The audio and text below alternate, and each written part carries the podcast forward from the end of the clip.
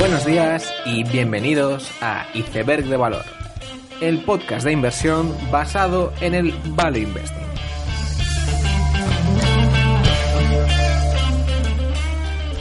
Bienvenidos los seguidores de Mark Leonard, Steve Jobs, Howard Schultz y Jeff Bezos, bienvenidos a Iceberg de Valor. Esta semana grabo desde Frankfurt, que estoy de vacaciones, y había estado en Madrid con varios seguidores del podcast, muy agradecidos a todos, y también tuve la ocasión de estar con Valentum, con Jesús y Luis. Conocí también a Jan, la nueva incorporación, y la verdad es que son unos cracks. De verdad, em, o sea, un, fondo que puede invertir en Facebook y en OHL a la, vez, es que no hay filtros en el buen sentido y, y, no me pagan por decirlo, pero vamos, os recomiendo ser partícipes de su fondo fervientemente. Como noticias destacadas de esta semana, ha habido, yo creo que la más sonada ha sido el tax reform de Donald Trump, ya que el impuesto de sociedades bajará del 35 al 20, creo que en 2019. Y, bueno, supongo que sea positivo para, todas las empresas cotizadas. Ya veremos la deuda de Estados Unidos cómo va, pero bueno, en principio no es una mala noticia. Los mercados no, no lo recogieron el lunes, parece que estaba ya ya asumido. Y por otro lado, la noticia de la semana ha sido que Xiaomi quiere salir a bolsa por unos 50 mil millones. Y tengo que decir que yo soy muy fan de Xiaomi, de, sus productos. Yo tengo el, portátil hasta las zapatillas Xiaomi. Pero bueno, no sé yo si los márgenes sean los mejores ni que sea la mejor empresa. Em, por otro lado, tenemos a mil vídeos y y mil informes, Numantia, Emerito dio una conferencia en el JM, Argos también ha, sacado un informe, Valentum, True Value. Me gustaría hacer un episodio un poco de resumen de todo lo que es Value en España, a ver si lo podemos hacer antes de final de año y comentar todo esto. Pero esta semana quería hablar del vehículo autónomo y todo viene a que Quique Vázquez en el Confidencial había escrito un artículo yo ya venía siguiendo el tema desde bastante tiempo. Vi el artículo, a los 10 minutos estaba hablando con Quique y, y bueno, teníamos unas visiones bastante parecidas respecto al tema y me parecía muy interesante comentarlo. En el anterior episodio hablamos del ciclo de sobreexcitación de Gartner, ¿no? Que, como siempre, cuando una nueva tecnología aparece, pues todo el mundo se emociona, se llega a un pico, pero luego la tecnología no está, cae y, bueno, poco a poco se va desarrollando hasta que sí que es económicamente viable. Hay que tener en cuenta que Gartner es una consultora que hace un poco el informe de este ciclo anualmente, 2012, 2013, y, y sitúa las diferentes tecnologías y dónde ellos creen que están. Y viendo el coche autónomo, pues ahora debemos de estar básicamente en el pico o ya bajando de ese pico. Pero bueno, como dijimos en el anterior episodio, que el ciclo de Gardner es algo muy a, posteriori y realmente es muy difícil que prediga las cosas perfectamente. En cuanto al coche autónomo, hay que saber que hay seis niveles. Y bueno, el, el cero es que un coche no es autónomo, y luego hay pues diferentes niveles, del 1 al 5, de mayor o menor autonomía. Em, el más destacable pues ya sería a partir del 4, porque el 4 es em, que sea autónomo, pero en una zona restringida, con unas condiciones restringidas, y el 5 es totalmente autónomo, ¿no? Em, entonces, ¿por qué 4 y 5 son los más interesantes? Porque lo que se ha comprobado durante mucho tiempo es que si tú tienes un sistema de mm, automoción semiautónomo, no, eso no funciona porque el, ser humano, una vez de que le quitas, eh, o sea, no está forzado a atender al, a lo que está pasando, se va completamente y si tiene que participar, lo hace mal y siempre hay problemas. Entonces, la estrategia siempre tiene que ser pasar a nivel 4 o nivel 5.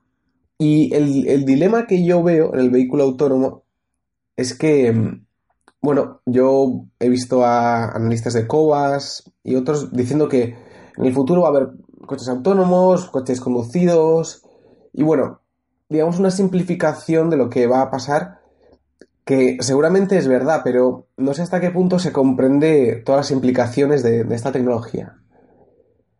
Al final lo que mm, la gente dice es, a la gente le gusta conducir, eh, si tengo que estar al volante, ¿por qué, vamos, por qué va a ser autónomo si para eso conduzco yo, que lo voy a hacer más rápido? Además, el coche autónomo em, no va a superar el, problema de logística, pero claro, si tú tienes estaciones de bicis, em, claro, a las mañanas todo el mundo se va desde la periferia hasta el centro, luego del centro a la periferia, entonces logísticamente es bastante una situación bastante mala y claro, los coches autónomos no solucionarán esto. Además, pues es una tecnología muy cara y por lo tanto el coste no, está justificado. Y además hay un montón de problemas legales que, vamos, em, harán que sea imposible. Mientras que los, que están más a favor del coche autónomo dicen, bueno, eh, va a desaparecer el coche conducido, va a desaparecer el coche en propiedad. Em, Además, como el diseño urbanístico está condicionado al coche, pues los aparcamientos dejarán de existir y por lo tanto, pues eh, todo, todo el terreno urbanístico cambiará. Habrá un montón de liberación del tiempo, transporte asequible, número de coches se reducirá, el número de accidentes se reducirá. Entonces, está este, este dilema que para mí el estar a favor es como muy de, los medios y de la prensa, ¿no? Que no ven todas las complejidades e implicaciones de la tecnología y, lo extrapolan, mientras que el inversor en valor suele ser bastante escéptico.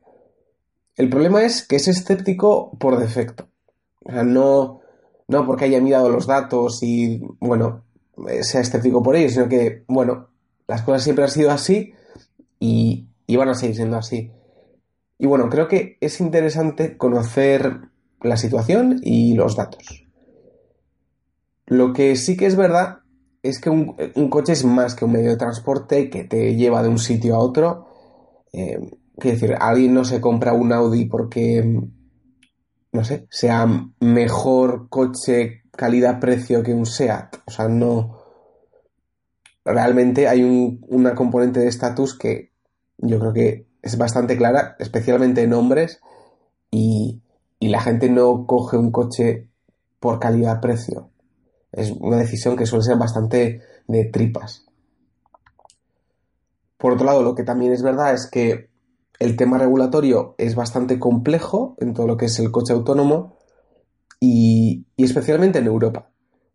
Luego hablaremos más, pero en Estados Unidos no creo que haya grandes problemas, pero en Europa está muy complejo de, desarrollar una tecnología así.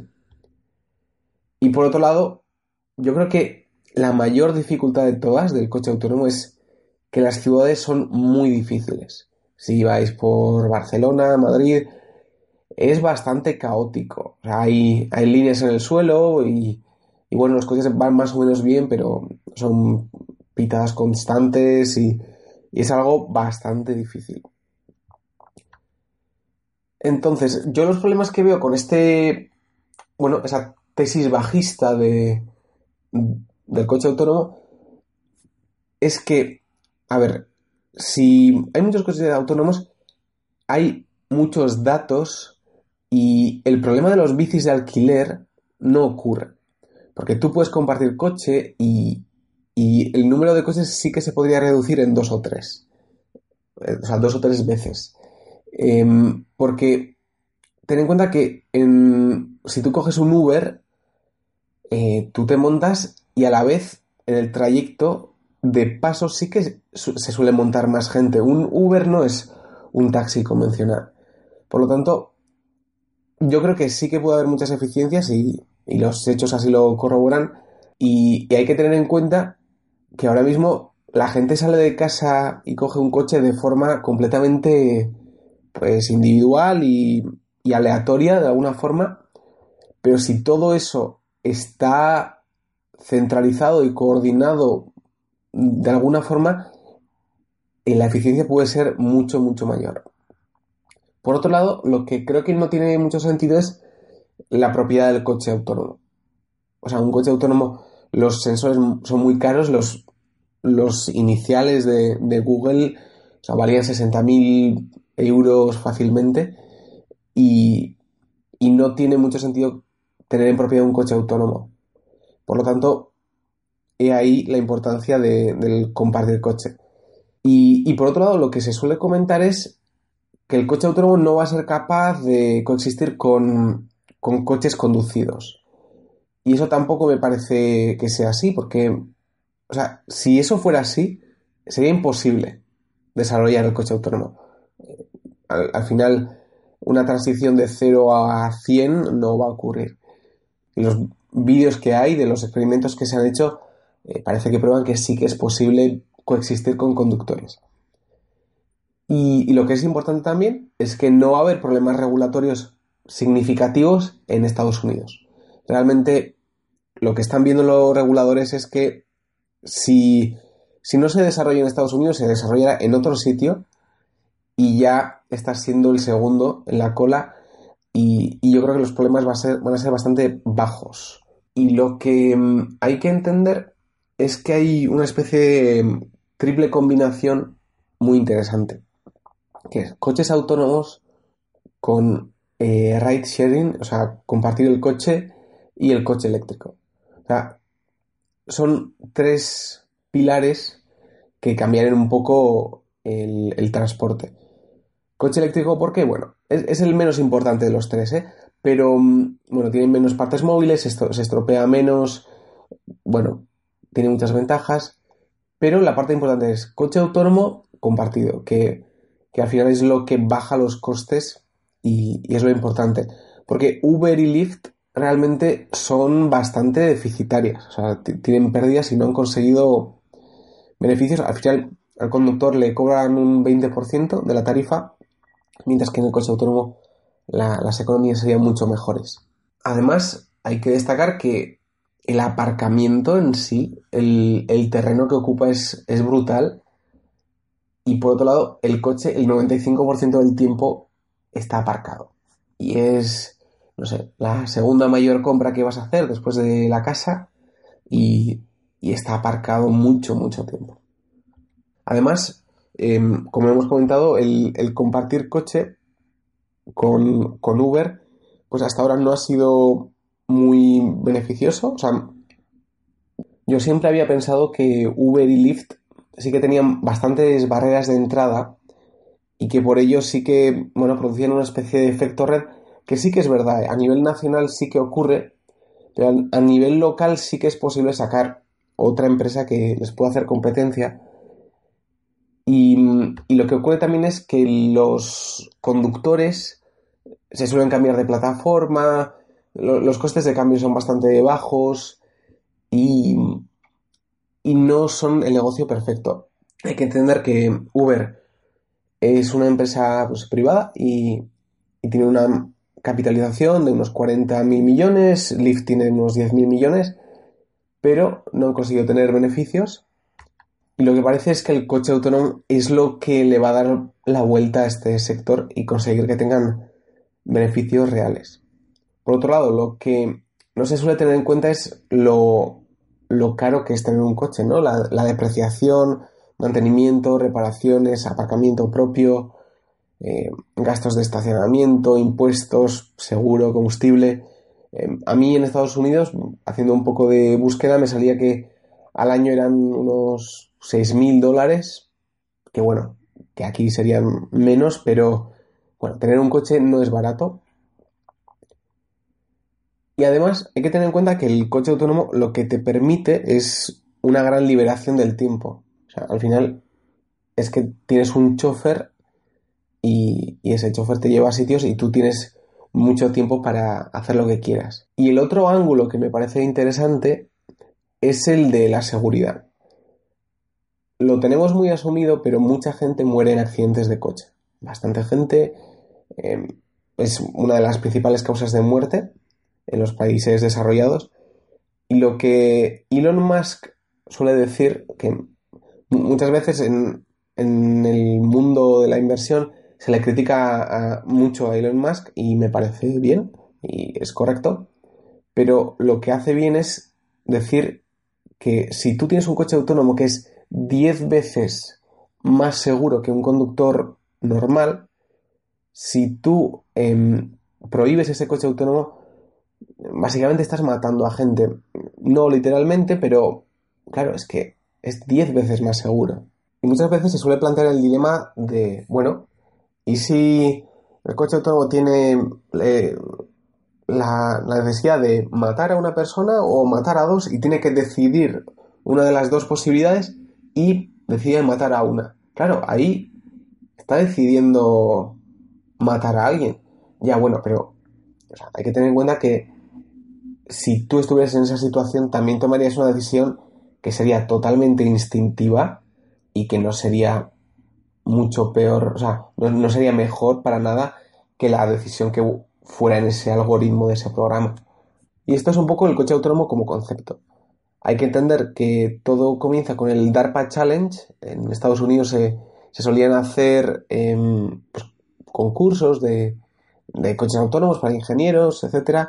Y ahí es donde surgieron las primeras iniciativas, aparecieron los primeros sensores em, y ahí comenzó a tener fama Velodyne, que es una empresa de, sensores LIDAR, ¿vale? Los sensores LIDAR son em, unos sensores que lanzan haces de luces que rebotan y con ello consigues tener un 3D de, lo que tienes alrededor.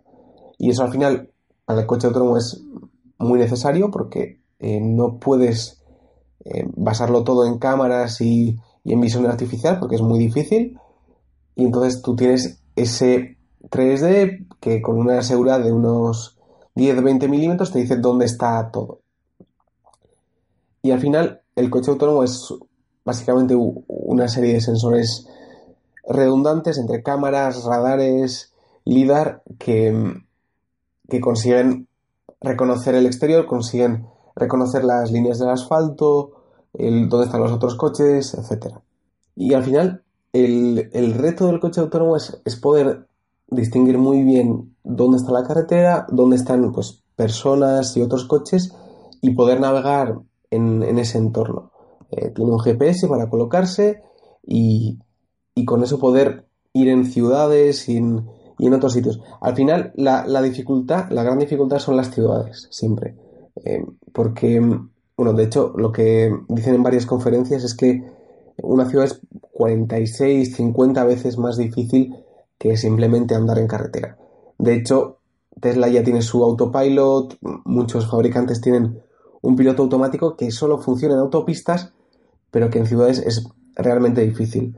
Eh, al final, la casuística que puede ocurrir en una ciudad es, muy variada, muy diferente y, es algo realmente complejo. Y es ahí donde está el, el kit de la cuestión porque es lo único que falta. O sea, es la ciudad. Vale, ahora vamos a repasar un poco los actores de, esta carrera. Y luego vamos a explicar un poco por qué todo lo del coche autónomo es una carrera. Y, uno de los actores principales es Uber. ¿Vale? Uber aquí no, no es tan conocido, pero en Estados Unidos sí que tiene mucho éxito y se utiliza mucho. Es el coche compartido. Bueno, tú puedes inscribirte en la aplicación, te vuelves una especie de taxista y Uber se lleva un 20%. Es un servicio que está muy bien y Uber siempre ha querido eh, tener un coche autónomo porque, como hemos mencionado, no es fácil conseguir beneficios de, ese 20% que consiguen. De hecho, para 2019 a Volvo le han pedido 24.000 eh, subs que, los quiere para su flota.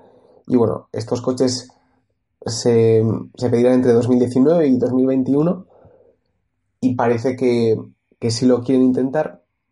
Aún así, yo tampoco tengo mucha fe en, Uber porque ha tenido muchos, muchos problemas. Em, sobre su cultura interna, eh, sobre su CEO, han cambiado de muchas personas, muchas personas están yendo.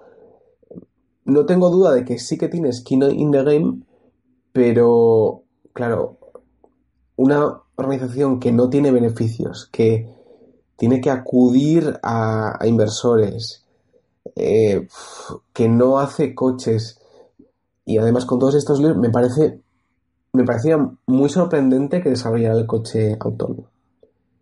Además tiene bastantes líos y está en juicio con Waymo, que es el coche autónomo de Uber. Por otro lado, Tesla también es, o se suele decir que es un actor principal en el coche autónomo, y lo que siempre dicen es que los coches que ellos tienen, que ellos venden, ya están equipados para, para autonomía total. Y eso a mí no me cuadra. O sea, que haya 20 compañías que están invirtiendo un montón en sensores, en, en cómo desarrollar y decir que los coches que tienes ya pueden ser autónomos completamente, me parece, me parece bastante ingenuo y de hecho me suele parecer bastante peligroso lo que hace Tesla porque te pone el autopilot en, beta y mucha gente lo está probando y si ocurren accidentes fuertes con el autopilot de Tesla, eh, la regulación se va a poner muy estricta. Y me parece que sí que están siendo un poco peligrosos con ello.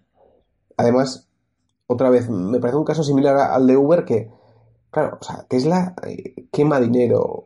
Un CEO que abre, o sea, que dice, va, pues quiere hacer un Hyperloop y, y entra a hacer Hyperloops.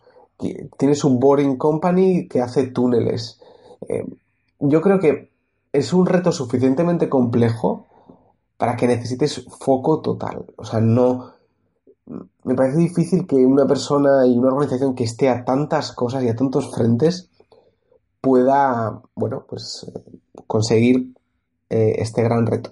Por otro lado, están otros actores como Delphi y que compró Nutonomy en, en 2017, hace muy poco, por 450 millones y, y bueno, Delphi al final es un, un suministrador de, partes y de componentes para coches que bueno, al final ha hecho pruebas en, Boston, en Singapur, pero parece que no ha escalado nada. Y ahora llegamos a, a Waymo. Waymo es el departamento de Google que, que gestiona el coche autónomo.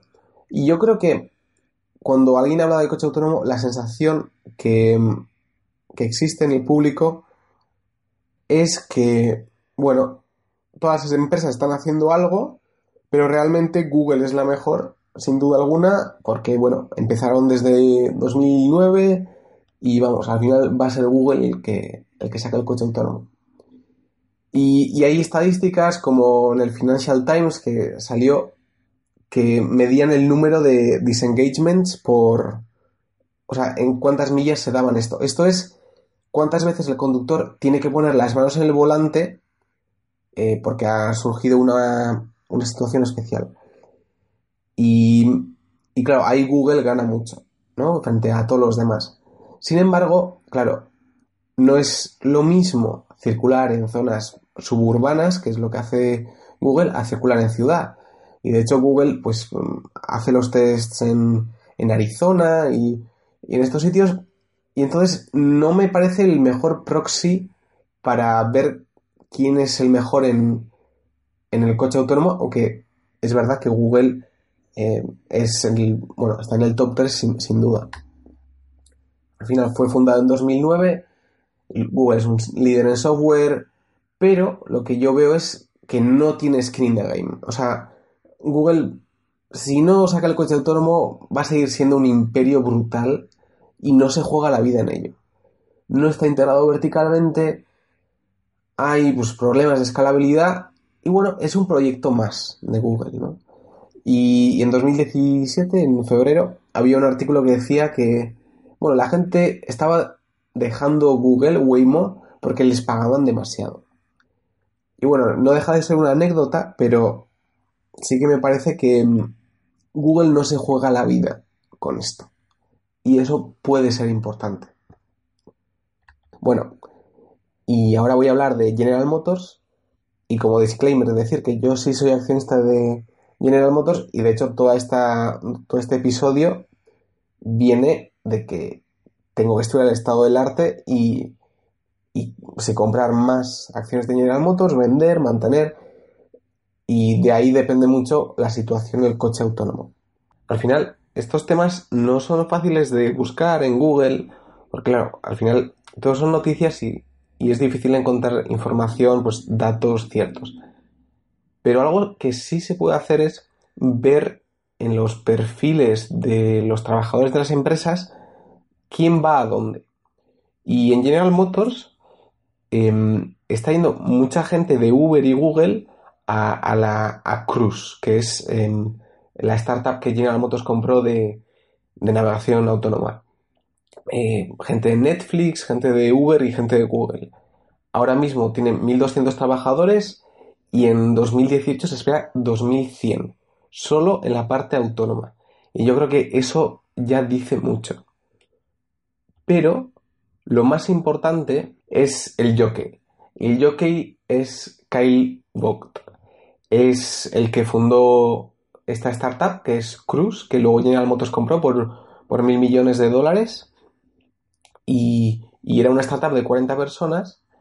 Aún así, Kyle Vogt es una persona que tiene experiencia pasada porque fundó Justin TV, ¿vale? Al final mm, es una empresa que hacía retransmisiones en directo, que al final se convirtió en Twitch y que finalmente se vendió a Amazon por unos mil millones de dólares.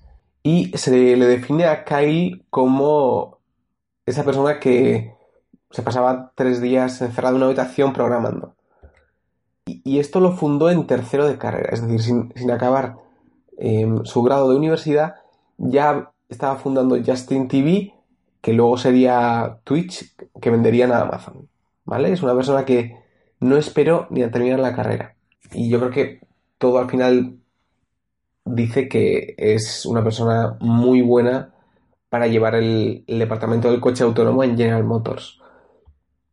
Por otro lado, la mano derecha, que, bueno, al final es la CEO, que es Mary Barra.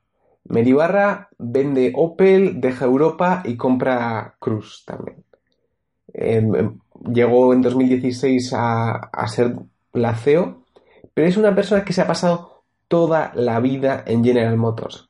Empezó en 1980, hace 37 años, y ha estado como en 20 puestos en General Motors, no ha estado en otra empresa y ha, llegado a ser CEO. O sea, ha pasado de todos los puestos posibles. O sea, esta persona no es eh, un vendehumos que ha salido de, del Harvard Business School y dice que va a hacer el coche autónomo. No, o sea, es una persona que viene desde abajo de General Motors y lo está haciendo muy bien. Entonces, eh, General Motors tuvo una conferencia hace un par de semanas sobre el coche autónomo y cuándo lo iban a hacer, y de hecho, muchas de las ideas que saco para, esta, este episodio son de esa conferencia y, prometieron que van a tener un servicio de coche autónomo en 2019, ¿vale?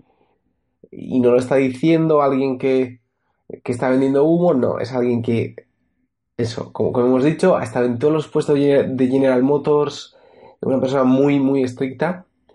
Y, y yo, de hecho, estaba escuchando la conferencia y de mientras la acción estaba bajando como un 1,5% y le pregunté a John Roseberg, que suele llevar un poco la sección de coches en el Motley Full, y, bueno, le escribí en Twitter y le pregunté, bueno, este evento parece bastante importante, ¿no? Pero al mercado no le importa. Y él me dice, sí, sí, es que yo creo que el, el evento está siendo muy importante, pero es que aquí nadie se cree que General Motors vaya a hacer eso.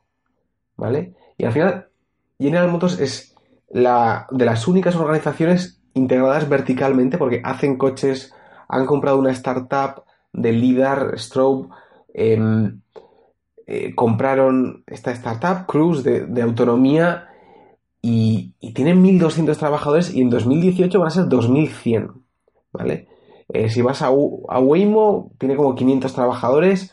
Luego hablaremos de Ford, que tiene unos 200 trabajadores. Eh, y, cogiendo a gente de Netflix, gente de Uber, gente de Google. Y yo creo que van muy en serio.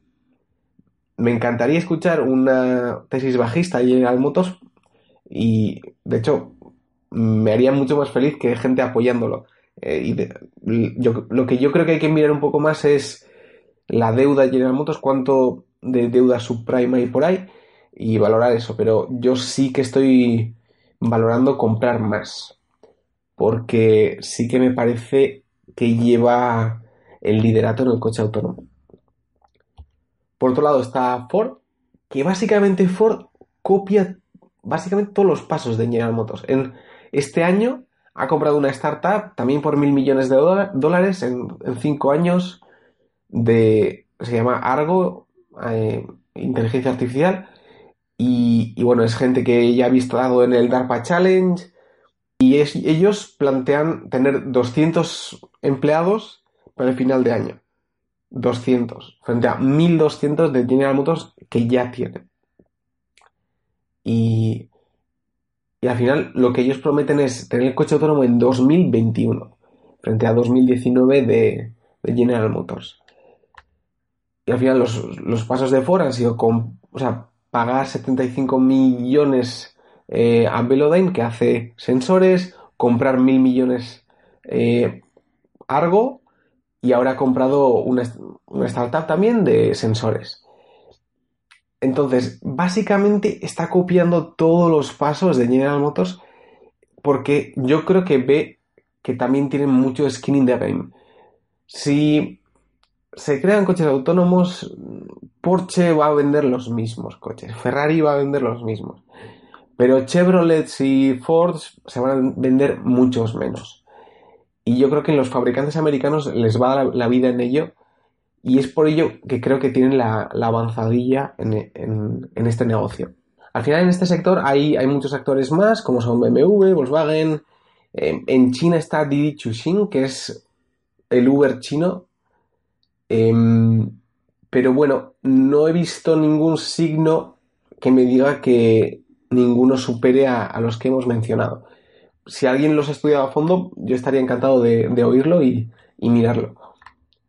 Y al final, esto es una carrera, ¿vale? Eh, Waymo ya ha empezado a hacer cosas, General Motors va a ser en 2019, Uber también 2019.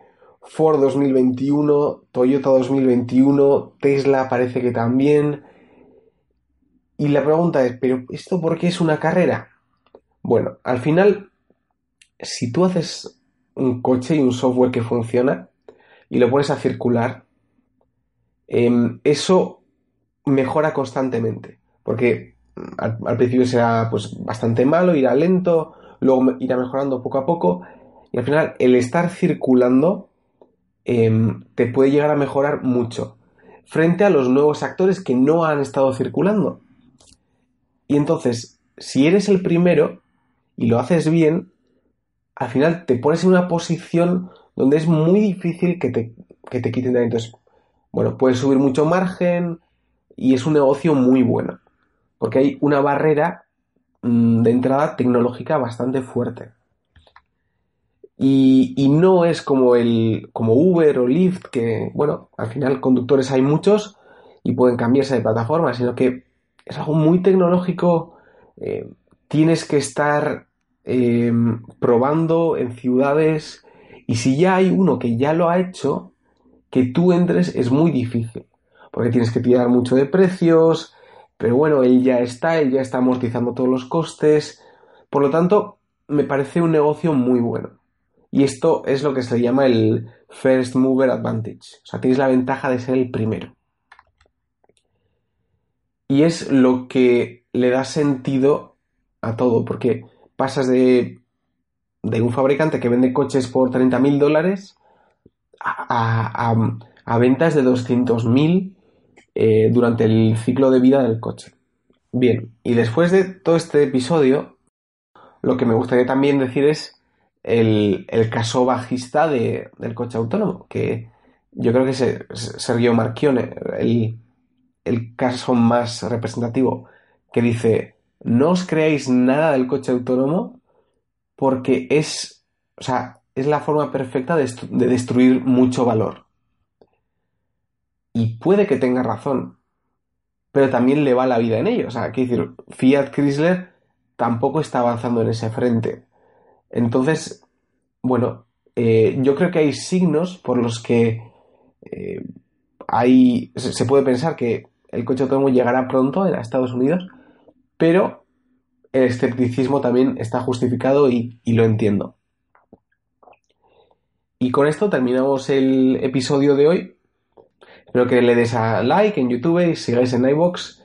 Eh, podéis escribirme cualquier comentario, criticar. Eh, yo encantado de, escuchar tesis bajistas de General Motors u otras empresas. Y, y eso, en diciembre espero hacer un capítulo más, un poco de, de repaso de todo lo que es fondos value en, en España. Y seguramente no habrá muchos capítulos más en diciembre, alguno más, pero bueno, luego ya llegarán vacaciones y, y quiero tomar un poco de tiempo para estudiar un par de empresas. Así que nos, nos volvemos a ver en enero después de, del último capítulo.